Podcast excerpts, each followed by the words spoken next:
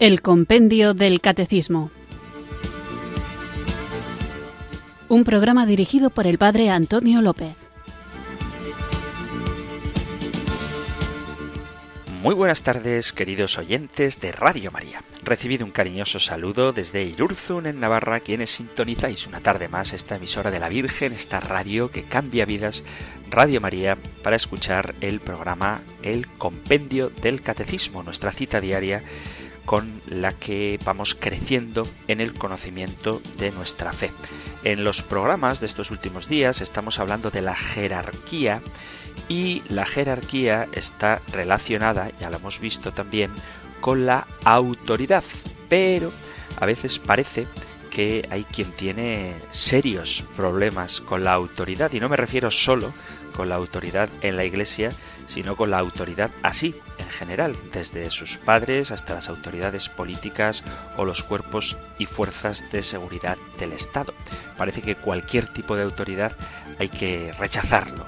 Y el concepto de autoridad puede ser asociado con palabras como mando, dominio o poder, pero de acuerdo con el diccionario, la autoridad es el derecho o poder de mandar, de mandar o de hacerse obedecer. El ser humano aprende conceptos de autoridad desde muy pequeños. En la mayoría de los casos es la madre la que nos describe y nos enseña cómo es el mundo, así que en términos generales, si una madre teme a todo aquello que signifique autoridad y poder sobre ella, incluido el padre, lo más probable es que el hijo de esta mujer tema también a la autoridad. Y esto ocurre exactamente eh, con la figura paterna. Si el padre teme lo que para él es la autoridad, sus propios padres, el jefe o incluso la esposa, esto complicará en gran medida el crecimiento sano y equilibrado de ese niño. Por otro lado, si tanto madre como el padre es un hombre que sabe enfrentar, un ser humano. Cuando digo padre y madre, ahora digo hombre y mujer, que sabe enfrentar la vida y cuestionar la autoridad con respeto y sin miedo, la imagen de la autoridad para nosotros será mucho más objetiva. Y luego existe también quien, más que temer la autoridad o enfrentarla sabiamente, lo que hace es enfrentarse a ella, retar a la autoridad, descalificarla y en muchos casos desconocerla. Y si alguien se ha educado por una persona así, se nos transmite la idea de que no existe una autoridad digna de ser respetada y mucho menos obedecida. Con estos supuestos se nos da una idea clara de por qué somos así, por qué tal o cual persona es así, porque mis amigos, mis hermanos son así, porque alguien actúa como rebelde con o sin causa, con más o menos sumisión, o con una capacidad o incapacidad de contradecir al jefe con respecto a cómo él se ha relacionado desde siempre con la autoridad, cómo ha sido sus figuras de referencia, su padre o su madre. Hay que respetar siempre la autoridad, el adecuado uso de la autoridad que yo poseo, el uso adecuado de la autoridad, ya sea de un padre, de una madre de familia, del jefe, del hermano mayor o de cualquiera que tenga un cargo de poder sobre otros, estar sujeto a mi calidad moral, a la justicia al modo con que trate a los demás, a la prudencia a la hora de hablar, a mi capacidad de aceptar mis errores y también reconocerlos. Solo así mi autoridad será moral y no solamente formal. Tendré autoridad y no solo poder. Y existen etapas durante las cuales la persona va madurando no solo como autoridad, sino como sujeto de autoridad. Por ejemplo, en la adolescencia es normal sentirse rebelde, creer que no hay ninguna autoridad capaz de infundirnos respeto alguno, sin importar que se trate del padre, del policía o del sacerdote. Pero al ir creciendo, las cosas deberían cambiar. y comenzamos a tener una adecuada y una objetiva visión de la vida y de la autoridad.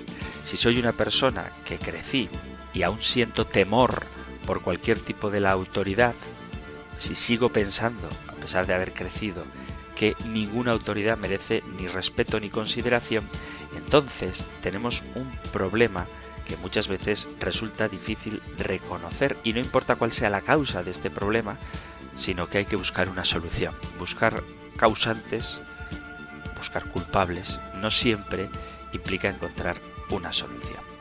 Por eso me parece que sería bueno, para empezar el programa, que seguiremos hablando de los obispos, ver cuál es nuestra relación con la autoridad. No hablo, repito, de los obispos, sino con la autoridad en general. Si tengo esa tendencia a rechazar a cualquiera que esté situado en un lugar de poder por encima de mí, o si por el contrario soy capaz de asumir, respetar y valorar a los superiores, es decir, a aquellos que tienen autoridad.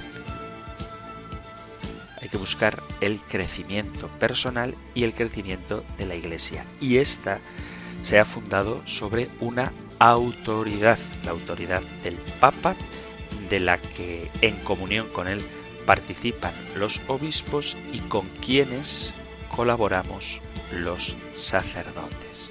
Por eso la autoridad el que piense que es algo malo es que desconoce la estructura misma del ser humano y desde luego de la Iglesia. Vamos a invocar juntos al Espíritu Santo para que Él nos haga libremente obedientes y podamos edificar juntos, cada uno con su particular vocación, este cuerpo de Cristo que es la Iglesia al que pertenecemos y cuya vocación de todo bautizado es propagar, hacer presente el reino de Dios.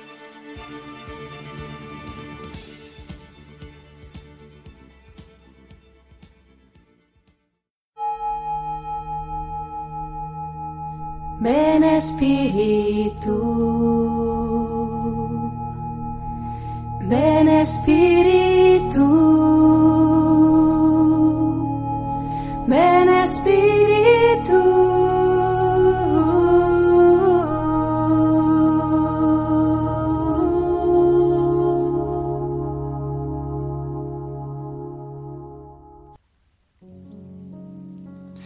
Espíritu Santo, tú eres Dios, abismo infinito de belleza, donde se saciará toda mi sed de amor. Mira mi interior, donde a veces habitan egoísmos, impaciencias, rechazos. Regálame el don de la paciencia. Quiero vivir el mandamiento del amor que me dejó Jesús, pero a veces me brotan malos sentimientos que se apoderan de mí. A veces hago daño con mis palabras, con mis acciones o con mi falta de amabilidad. Ayúdame, Espíritu Santo, para que pueda mirar a los demás con tus ojos pacientes. Quiero reconocer que tu amor para todos los seres humanos, también para esa persona que yo no puedo amar con paciencia y compasión. Todos son importantes para el corazón amante de Jesús. Todos son sagrados y valiosos. Nadie ha nacido por casualidad, sino que es un proyecto eterno de tu amor. Libérame de condenar y de juzgar a los demás.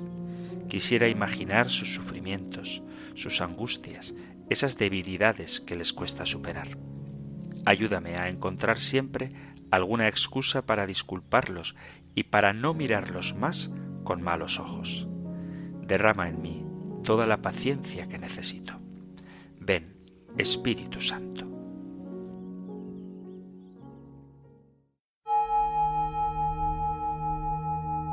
Ven Espíritu, ven Espíritu,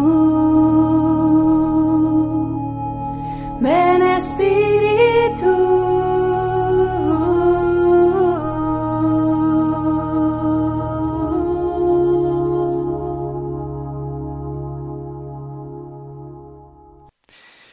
Después de haber invocado juntos el don del Espíritu Santo, vamos allá con nuestro nuevo programa y seguimos hablando de la Iglesia y seguimos hablando de los fieles y dentro de los fieles seguimos con la jerarquía.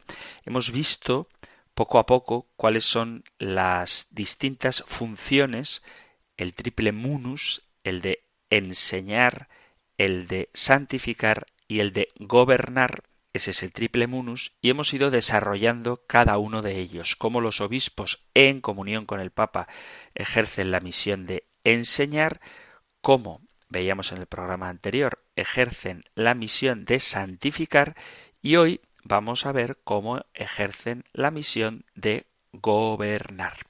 Esto lo encontráis en el Catecismo Mayor en los puntos 894 al 896. Nosotros escuchamos ahora la pregunta 197 del compendio del Catecismo. Número 187. ¿Cómo ejercen los obispos la misión de gobernar? Cada obispo, en cuanto miembro del colegio episcopal, ejerce colegialmente la solicitud por todas las iglesias particulares y por toda la Iglesia, junto con los demás obispos unidos al Papa. El obispo, a quien se ha confiado una iglesia particular, la gobierna con la autoridad de su sagrada potestad propia, ordinaria e inmediata, ejercida en nombre de Cristo. Buen pastor en comunión con toda la iglesia y bajo la guía del sucesor de Pedro.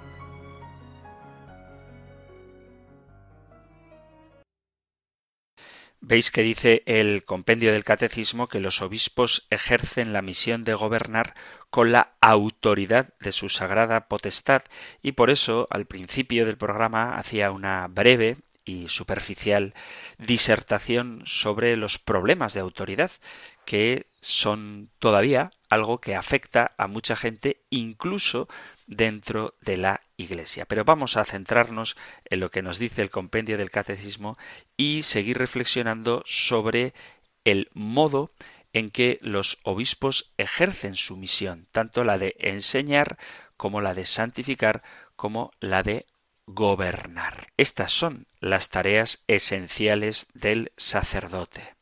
Hemos hablado ya de la enseñanza, hemos hablado de la santificación, vamos a ver ahora algo sobre la dirección o el gobierno, la guía de el obispo en la iglesia que ejerce con la autoridad de Cristo y no con la propia a la porción del pueblo de Dios que el Señor mismo le ha encomendado.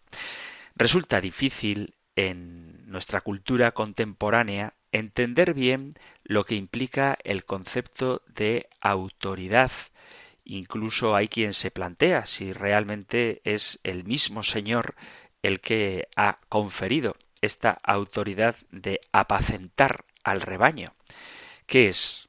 Habría que preguntarse lo que nosotros cristianos entendemos con la palabra autoridad. Las experiencias de este siglo XX y XXI que llevamos, las relaciones con la política y las situaciones históricas que hemos vivido, las dictaduras que algunos han conocido en primera persona y otros conocemos por la historia. Hablo de la dictadura que hubo en España, de la dictadura de Europa del Este, de otras dictaduras que existen también en Oriente, han hecho que quizá nos sintamos un poquito desconfiados con respecto al concepto de autoridad, porque lo podemos asociar erróneamente con la dictadura.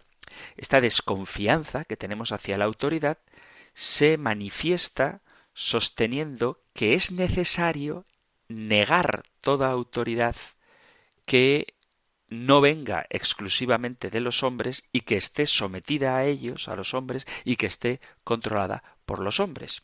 Pero cuando uno mira los regímenes autoritarios que sembraron el terror y la muerte, recuerda que la autoridad en todo ámbito, cuando se ejerce sin una referencia a lo trascendente, si prescinde de una autoridad suprema que está por encima del hombre y que es Dios mismo, inevitablemente se vuelve contra el hombre y por eso es importante reconocer que la autoridad humana nunca es un fin, sino solamente un medio, y que en toda época el fin es siempre la persona. El fin de toda actividad humana es la persona, creada por Dios con su propia e intangible dignidad y llamado el hombre, la persona humana, a relacionarse con su Creador en el camino de la existencia terrena y en la vida eterna. Esto es algo que no podemos perder de vista. Por lo tanto, la autoridad bien entendida es aquella que se ejerce en la responsabilidad delante de Dios. Una autoridad, entendida así, que tenga como único objetivo servir al verdadero bien de las personas y ser transparencia del único sumo bien que es Dios, no sólo no es extraña a los hombres, sino que es una ayuda preciosa en el camino hacia la plena realización de la salvación, del plan de Dios, del plan salvador de Dios que tiene para nosotros. Sin embargo, cuando la autoridad se pone al servicio de una ideología, esta autoridad acaba aniquilando al hombre. La Iglesia está llamada y comprometida a ejercer esta autoridad que hay que entenderla como un servicio y no la ejerce a título personal, sino en el nombre de Jesucristo que recibió del Padre todo poder en el cielo y en la tierra, dice así el Evangelio de San Mateo, se me ha dado pleno poder en el cielo y en la tierra. Mateo 28, versículo 18.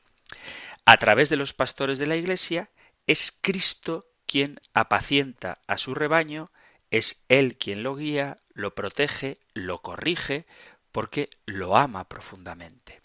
Pero el Señor Jesús, que es el supremo pastor de nuestras almas, ha querido, y lo hemos estado viendo estos días, que el colegio apostólico y sus sucesores, es decir, los obispos, en comunión con el sucesor de Pedro, y los sacerdotes, que son colaboradores de los obispos, participen en esta misión de Cristo de hacerse cargo del pueblo de Dios, de ser educadores en la fe, orientando, animando y sosteniendo a la comunidad cristiana, procurando personalmente o por medio de otros, que cada uno de los fieles sea conducido en el Espíritu Santo a cultivar su propia vocación según el Evangelio, a la caridad sincera y diligente y a la libertad con que Cristo nos liberó.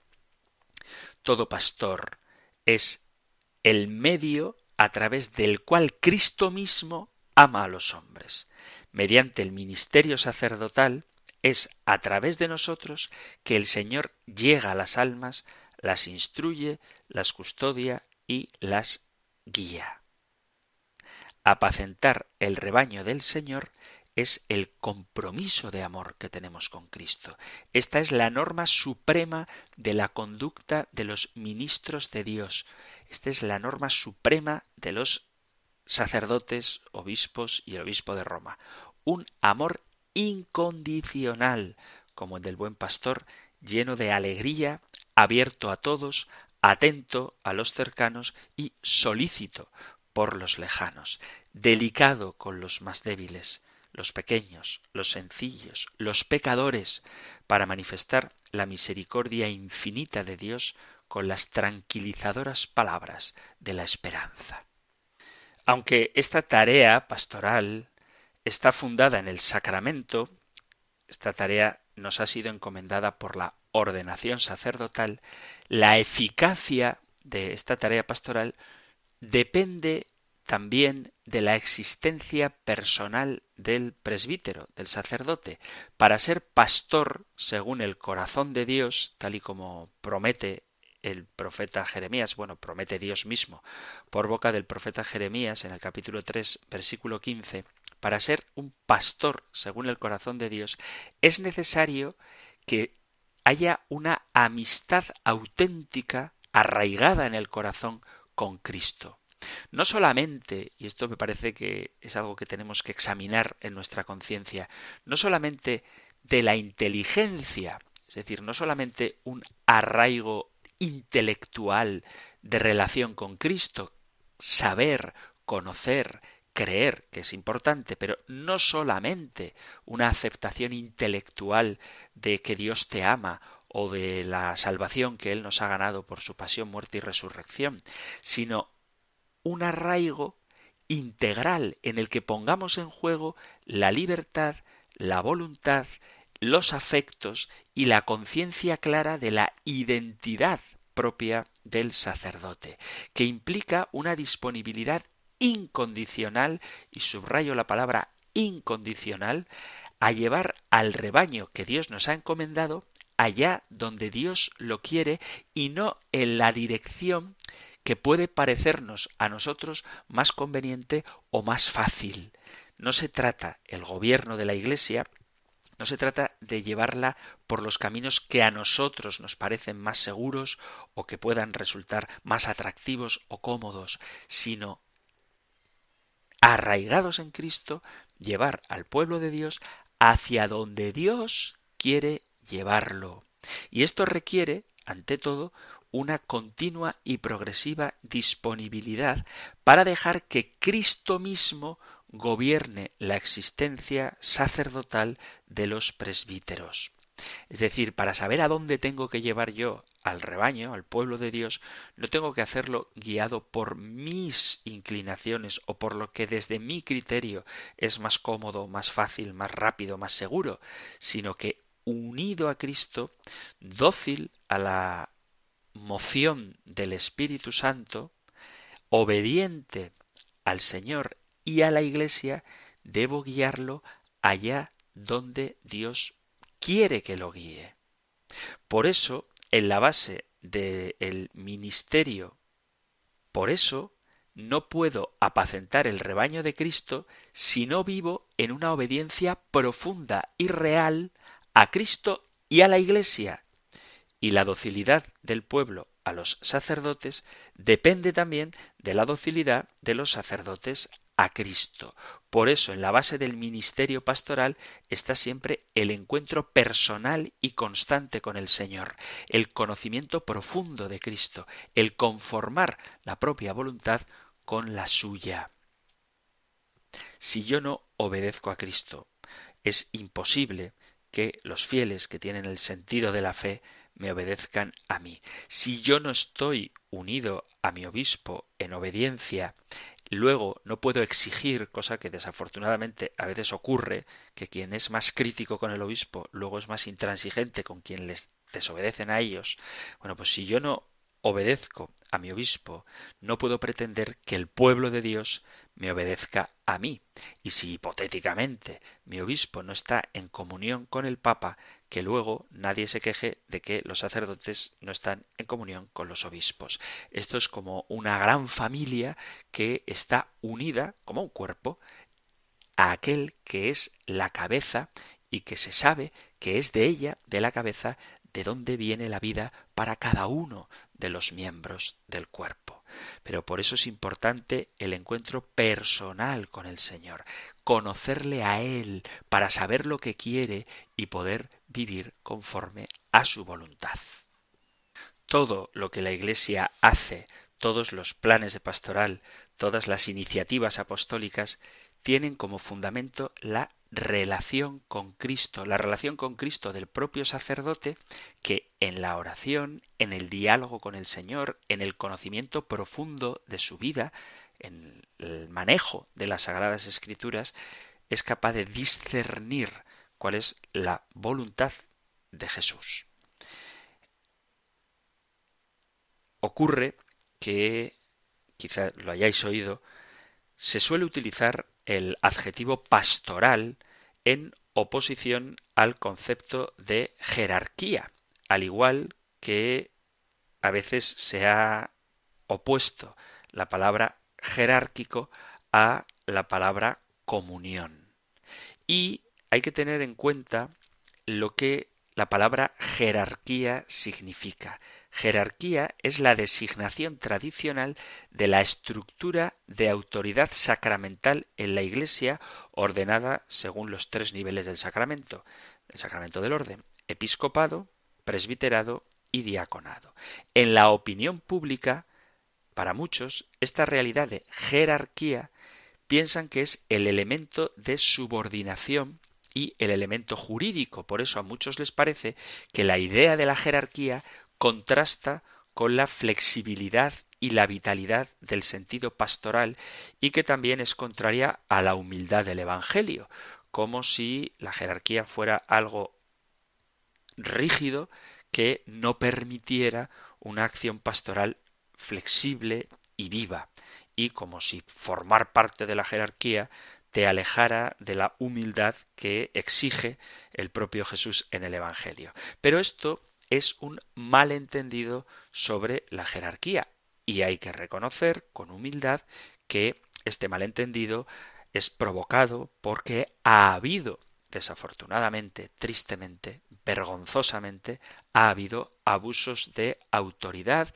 y, como dice muchas veces el Papa Francisco, un afán de carrerismo, de hacer carrera dentro de la Iglesia.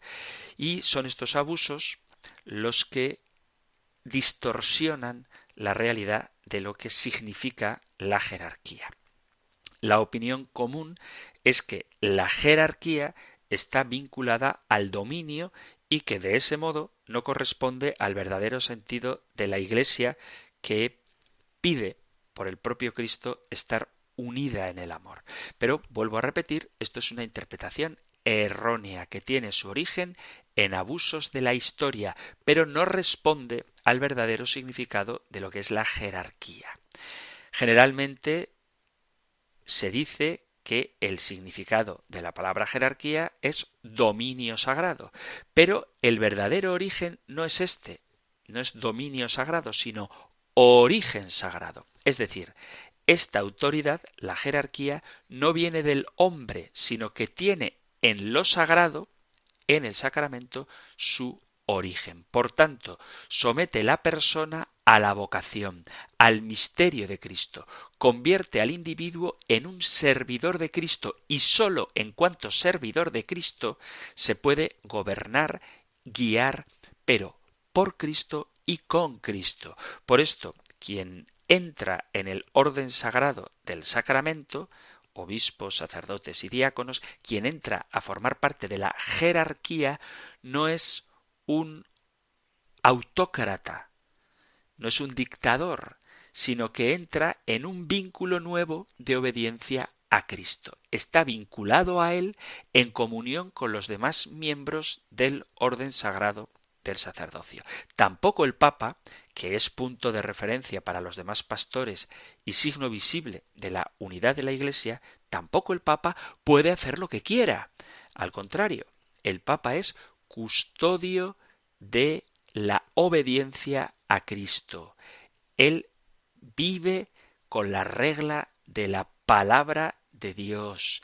Él es el que guarda la autenticidad del depósito de la fe, del credo, y debe vivir su obediencia a Cristo y a la Iglesia. Jerarquía implica, por tanto, tres vínculos. Primero, y ante todo, el vínculo con Cristo y el orden que el Señor dio a su Iglesia. En segundo lugar, el vínculo con los demás pastores en la comunión de la única Iglesia. Y por último, el vínculo con los fieles que se le ha encomendado en orden a edificar la Iglesia. Por lo tanto, se comprende que comunión y jerarquía no son contrarias entre sí, sino que se condicionan, son una sola cosa, comunión jerárquica. El pastor, por lo tanto, es pastor guiando y custodiando la grey, y a veces impidiendo que esta grey se disperse. Si no tenemos una visión clara y explícitamente sobrenatural de lo que es la jerarquía, no podremos comprender la tarea de gobierno propia de los sacerdotes, que es el tema del que estamos hablando hoy. En cambio, sostenida por el verdadero amor por la salvación de cada fiel, es especialmente valiosa esta autoridad y necesaria en nuestro tiempo. Si el fin del gobierno de la Iglesia es transmitir el anuncio de Cristo y llevar a los hombres al encuentro salvador con Él para que tengan vida y vida eterna, la tarea de guiar es un servicio vivido en una entrega total para la edificación del pueblo de Dios en la verdad, enseñar y en la santidad, santificar. A menudo yendo a contracorriente y recordando que el mayor debe hacerse el menor y el superior vivir como servidor. Pero la función del pueblo Dios es alcanzar la salvación y la jerarquía de la Iglesia, la autoridad, el Santo Padre, obispos, sacerdotes y diáconos, la jerarquía, estamos puestos al servicio de este fin que es la salvación.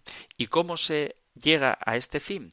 Con la tarea de enseñar, y esa enseñanza ha de ser recta porque no todas las doctrinas salvan, y de ahí que uno no pueda maquillar la verdad revelada, bueno, maquillarla si quiere sí, porque sigue siendo la misma, pero uno no puede hacerle operaciones de cirugía estética, no puede cercenarlas, no puede distorsionarlas, las verdades, porque una verdad que no es auténtica no te lleva a Cristo.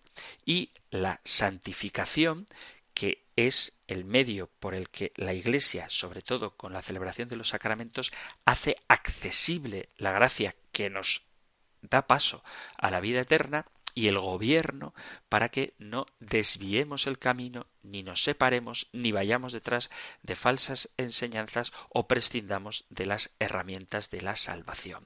Por lo tanto, incluso cuando hay que ir a contracorriente, quien es encargado de guiar al pueblo tiene que ser valiente y mantenerse firme en su vocación, que es acompañar a su grey hacia la salvación de Dios.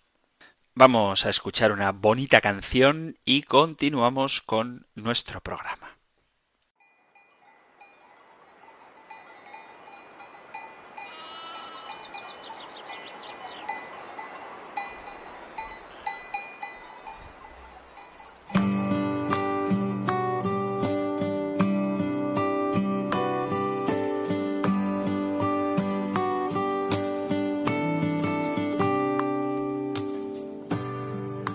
Que no entra por la puerta no es pastor. Salta la cerca el bandido o el ladrón. Las ovejas en su aprisco solo atienden a la voz de su pastor. Del extraño las ovejas huirán. El pastor por nombre a todas llamará. Y afuera él irá adelante y su voz escucharán y seguirán. Y yo soy quien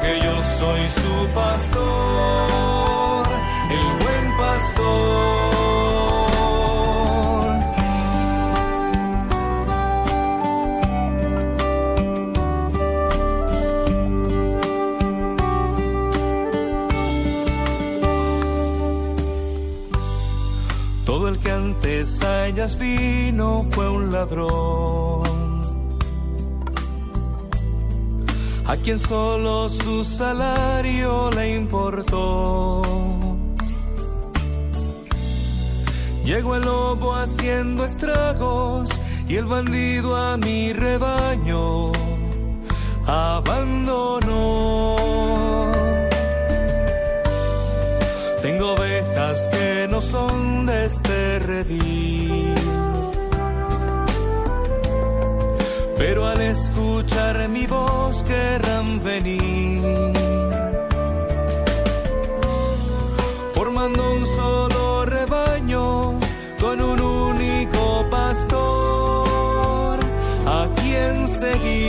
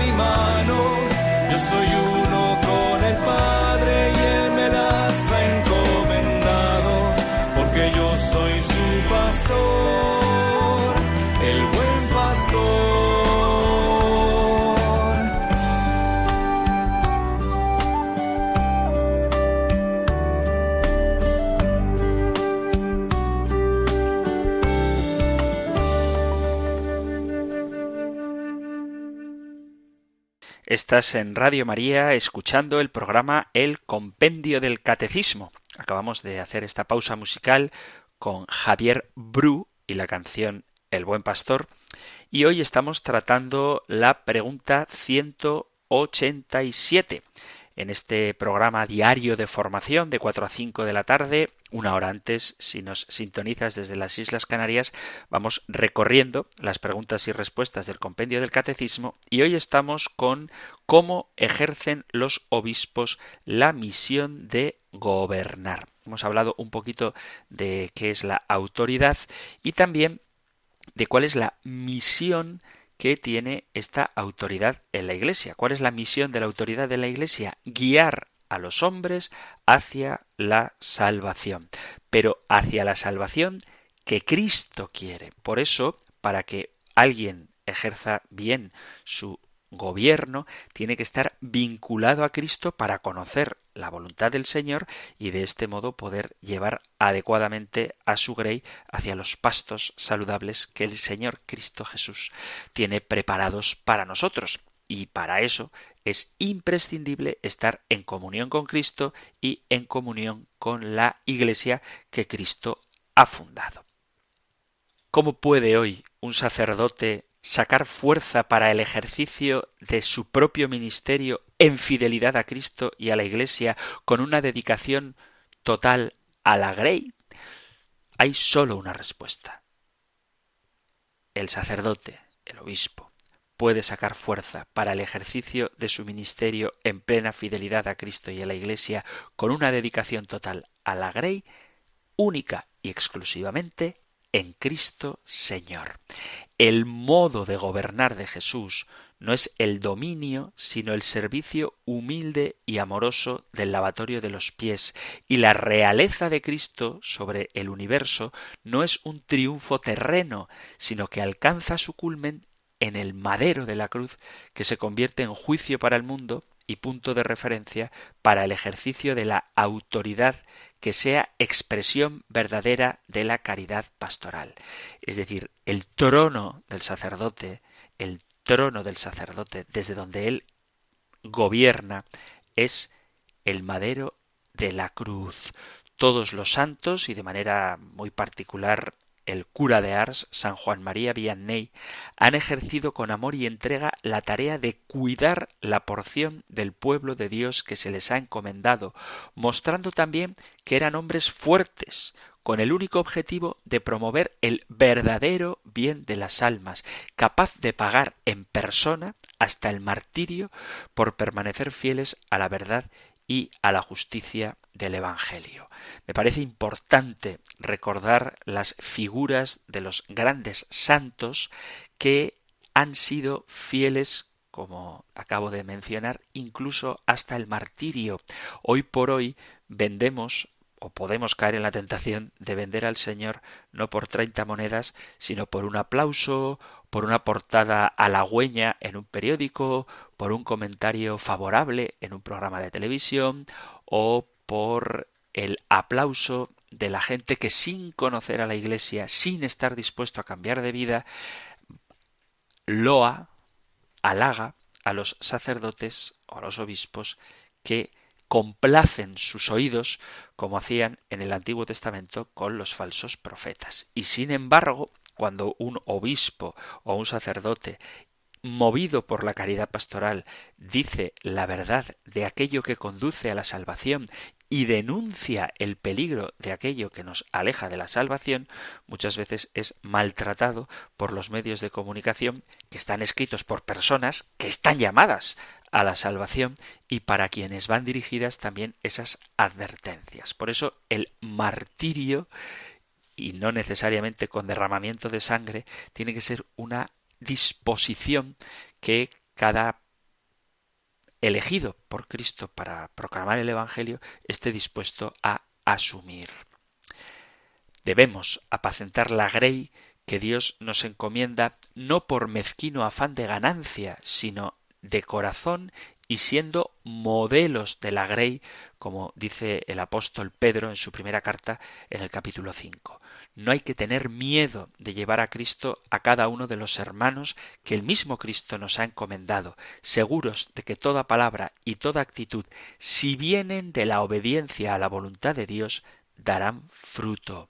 Tenemos que apreciar las cualidades y reconocer los límites de la cultura en la que estamos inmersos, apreciar las cualidades para aprovecharlas y reconociendo los límites para superarlos, con la firme certeza de que el anuncio del Evangelio es el mayor servicio que se le puede hacer al hombre en esta vida terrena. No hay un bien mayor que llevar a los hombres hacia Dios, despertar la fe, sacar al hombre de la inercia y de la desesperación, dar esperanza de que Dios está cerca y guía la historia personal y la historia del mundo.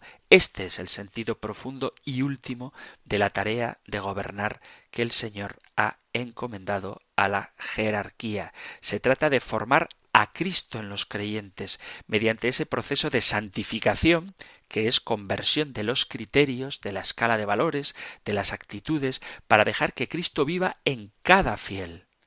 Ojalá que quienes ejercen el gobierno en la Iglesia digan con San Pablo, hijos míos, por quienes sufro de nuevo dolores de parto hasta ver a Cristo formado en vosotros. Esta es la función del gobierno de la Iglesia, formar a Cristo en los fieles.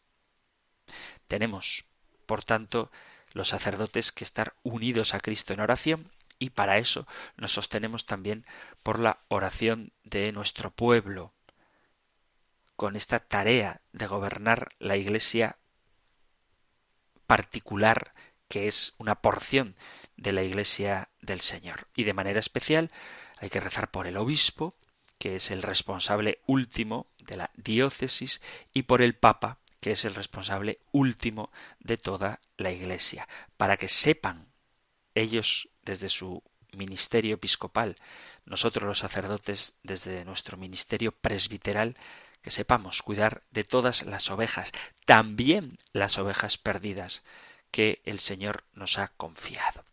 Por eso, cuando hablamos de la Iglesia y del gobierno de la Iglesia, no podemos entenderla como una simple organización humana. Y la diferencia está en que el Espíritu Santo da a los obispos y los sacerdotes la fuerza para servir al pueblo de Dios.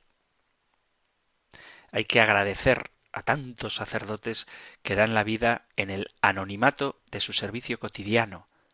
Y como dice esa frase, hacen más ruido un árbol que cae que un bosque que crece. Daos cuenta de que en España tenemos 112 obispos, 15 de ellos son arzobispos y cuatro son cardenales. Pero digo estas cifras para que nos demos cuenta de que a veces salen en las noticias obispos valientes que precisamente por anunciar el Evangelio de una manera osada, con parresía, que sería la palabra bíblica, parresía, pues como hay obispos que ejercen su ministerio de esta forma valiente, enseguida les ponen en la palestra y son objetos de crítica. Pero de estos 112 obispos, todos son en el silencio cotidiano de su tarea pastoral testimonio de Jesús. No hay que dejarse confundir cuando se pretende buscar división en la conferencia episcopal o buscar una oposición entre tal obispo que ha dicho una cosa y otro que ha dicho otra. Esos son criterios del mundo que nada tienen que ver con la comunión de la Iglesia. Los obispos no son elegidos para llevar adelante una organización como si se tratara de la sede de un pueblo de un partido político. No. Los obispos son ungidos, tienen la unción del Espíritu Santo que está con ellos, pero todos los obispos, todos los obispos, igual que los sacerdotes, somos pecadores, pero estamos ungidos. Todos queremos ser más santos cada día, más fieles a esta unción. Y aquello que hace la Iglesia, aquello que da unidad a la Iglesia, es la persona del obispo, que en nombre de Jesucristo ungido por el Espíritu Santo, guía y dirige la Iglesia. No porque ha sido elegido por la mayoría, sino porque está ungido y la fuerza de la Iglesia particular tiene su fuerza en esta unción y los sacerdotes por participación somos también ungidos. La unción acerca a los obispos y a los sacerdotes al Señor y nos da la alegría y la fuerza para llevar adelante a un pueblo, para ayudar a un pueblo, para vivir al servicio de un pueblo. Nos da el Espíritu Santo la alegría de sentirnos elegidos por el Señor, mirados por el Señor con ese amor con el que sólo Cristo puede mirarnos a todos nosotros. Así que cuando pensamos en obispos y en sacerdotes, debemos pensar en ungidos. De lo contrario, no se entiende a la Iglesia. Pero no solamente no se entiende, sino que no se puede explicar cómo la Iglesia, a pesar de estos dos mil años de historia y de todos los avatares y dificultades que hemos vivido, no se puede entender sin el Espíritu Santo que la Iglesia siga adelante si contamos solo con las fuerzas humanas.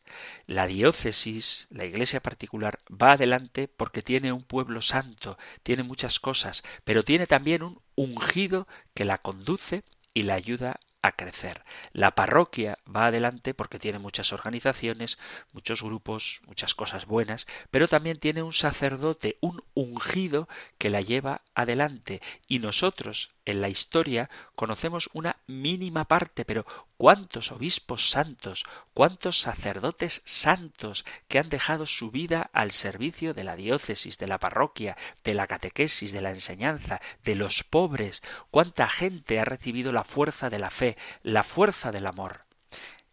Hay una esperanza en tantos párrocos anónimos que no conocemos, pero que son multitud. Hay tantos, los párrocos del campo, los de la ciudad, que con su unción han dado fuerza al pueblo, han transmitido la doctrina, han dado los sacramentos, es decir, han santificado. Es verdad que a veces nos entristecemos cuando leemos que tal obispo ha hecho una cosa mala o que un sacerdote ha hecho tal otra y todos nos dolemos de estas noticias. Pero la pregunta es si en esas noticias salen también lo que tantos sacerdotes, tantos obispos hacen en las parroquias de ciudad o del campo, la inmensa caridad que dispensan cada día, el trabajo que realizan para sacar adelante a su pueblo, por escuchar a familias en dificultades, por ayudar en el sentido material incluso a quienes no comparten la fe, por llevar alegría a los enfermos, por educar en la esperanza cristiana a los niños, por realizar el sacrificio de Cristo en la Eucaristía. Eso no es noticia. Y vuelvo a repetir, hace más ruido un árbol que cae que un bosque que crece. Por eso es bueno que pensemos en los obispos, en los sacerdotes, en aquellos que son valientes, santos, buenos, fieles, leales, y que recemos por ellos y les mostremos nuestro apoyo, porque necesitamos saber que al menos hay alguien que acoge esta buena nueva. Y si no, si no lo sabemos, no importa, porque el Señor lo sabe. Pero humanamente, pues viene bien que de vez en cuando se exprese de una manera sensible ese afecto del pueblo. Así que si me permitís que os ponga una tarea para hoy, contactad con vuestro párroco para agradecerle su tarea. Incluso si podéis, de forma que no le agobie al pobre que tendrá mucho trabajo, hacedle llegar vuestro apoyo también al obispo y sobre todo rezad por los sacerdotes cuya única misión para la que hemos sido elegidos por Cristo es llevar a nuestro pueblo a la intimidad con Dios, como decía San Pablo en la carta a los Gálatas capítulo 4, que él sufre dolores de parto hasta que forme en nosotros, dice San Pablo, hasta que forme en vosotros la imagen de Cristo. Bueno, pues esta es la misión del gobierno de la Iglesia, formar en los fieles a Cristo, de tal manera que cuando alguien vea a un cristiano, vea a Cristo mismo. Queridos amigos, queridos oyentes, hemos llegado al final del programa de hoy y os animo a que si hacéis la tarea que os he sugerido hoy de agradecer al sacerdote, incluso si podéis al obispo por su tarea cotidiana, por su predicación diaria, por sus mensajes, por sus desvelos por la parroquia, por llevar la administración, por procurar que el centro de catequesis esté bien, por formar a los catequistas, por implicar a los fieles, por ejemplo, en la participación del sínodo que está preparándose, por su oración diaria a favor del pueblo, por su celebración de la Eucaristía, por tantas cosas que quizá no conocemos, pero que sin duda el sacerdote y el obispo hace. Bueno, pues sí, hacéis esta tarea de agradecérselo.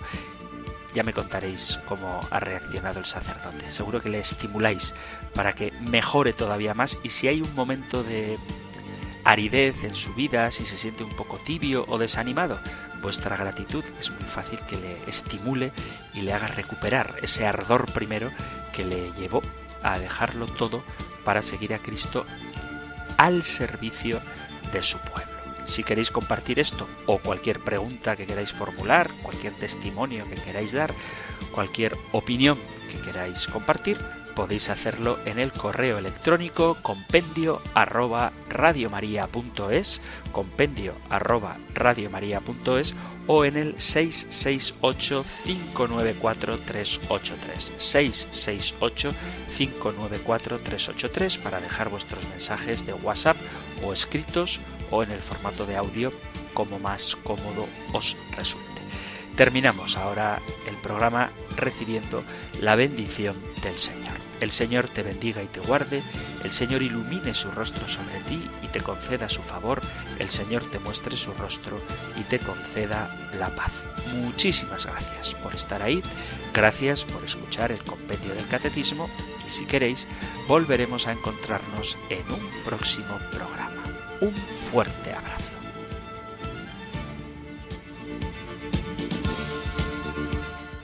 El compendio del catecismo un programa dirigido por el padre Antonio López.